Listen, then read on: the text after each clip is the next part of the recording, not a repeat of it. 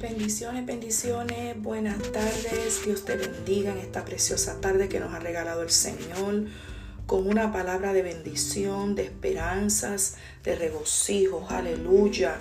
Ya casi estamos en, la en el día de Navidad, ¿verdad?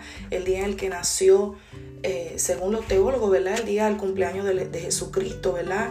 porque muchas veces celebramos que las navidades regalos, regalos, o que Santa Claus, pero déjame decirte que parte de las navidades, la realidad de las navidades es el cumpleaños de Jesucristo, es el nacimiento de Jesucristo, de nuestro Salvador, que vino al mundo por cada uno de nosotros, aleluya. Y tú que me escuchas, estoy en esta tarde con una palabra que se encuentra en el libro de Juan, capítulo 13, versículo del 36 al 38. Y dice así, le dijo Simón Pedro, Señor, ¿a dónde vas? Jesús le respondió, a donde yo voy no me puedes seguir ahora, mas me seguirás después. Le dijo Pedro, Señor, ¿por qué no te puedo seguir ahora? Mi vida pondré por ti. Jesús le respondió, ¿tu vida pondrás por mí?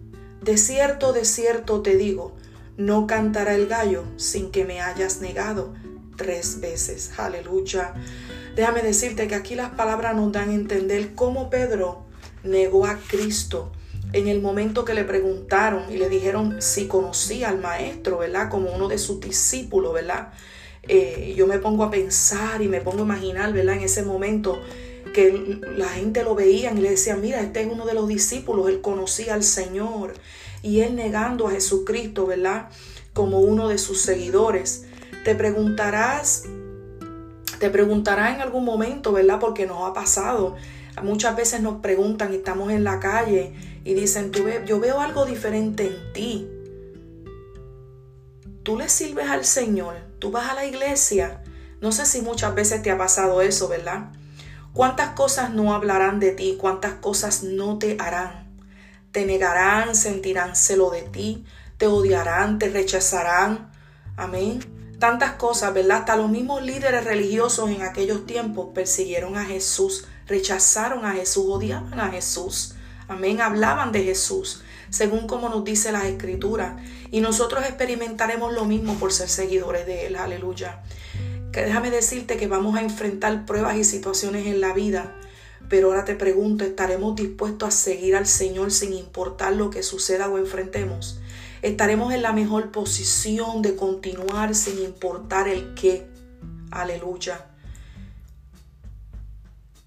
¿Cómo este pasaje que yo te acabo de leer puede ministrar tu vida? ¿Estarías dispuesto o dispuesta a ser como hizo Pedro? Que de momento te digan, oh, yo veo algo diferente en ti. Tú le sirves al Señor y que tú puedas negar a Cristo y decir que no como lo hizo Pedro. Aleluya. Amén. Porque déjame decirte que podemos estar haciendo cosas incorrectas o pecando a lo mejor y nadie nos está viendo. Pero esas cosas incorrectas o esos pecados que estamos haciendo, Dios los está viendo.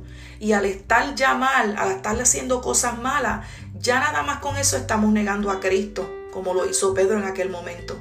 Porque nosotros sabemos lo que está bien y lo que está mal o estarás en una posición sabiendo que serás perseguido, odiado, rechazado, un sinnúmero de cosas que te podrían este, suceder como le pasaron a Cristo, pero sabiendo estás dispuesto, dispuesta y sabrás que vas a vencer, estás dispuesto a seguirlo sin importar lo que suceda. Te dejo con esa pregunta en este momento, ¿estás dispuesto? ¿Estás dispuesto a seguir a Cristo sin importar qué? Y dice en Juan 16:33, estas cosas os he hablado para que en mí tengáis paz. En el mundo tendréis aflicción, pero confiad, yo he vencido al mundo. Dios te bendiga.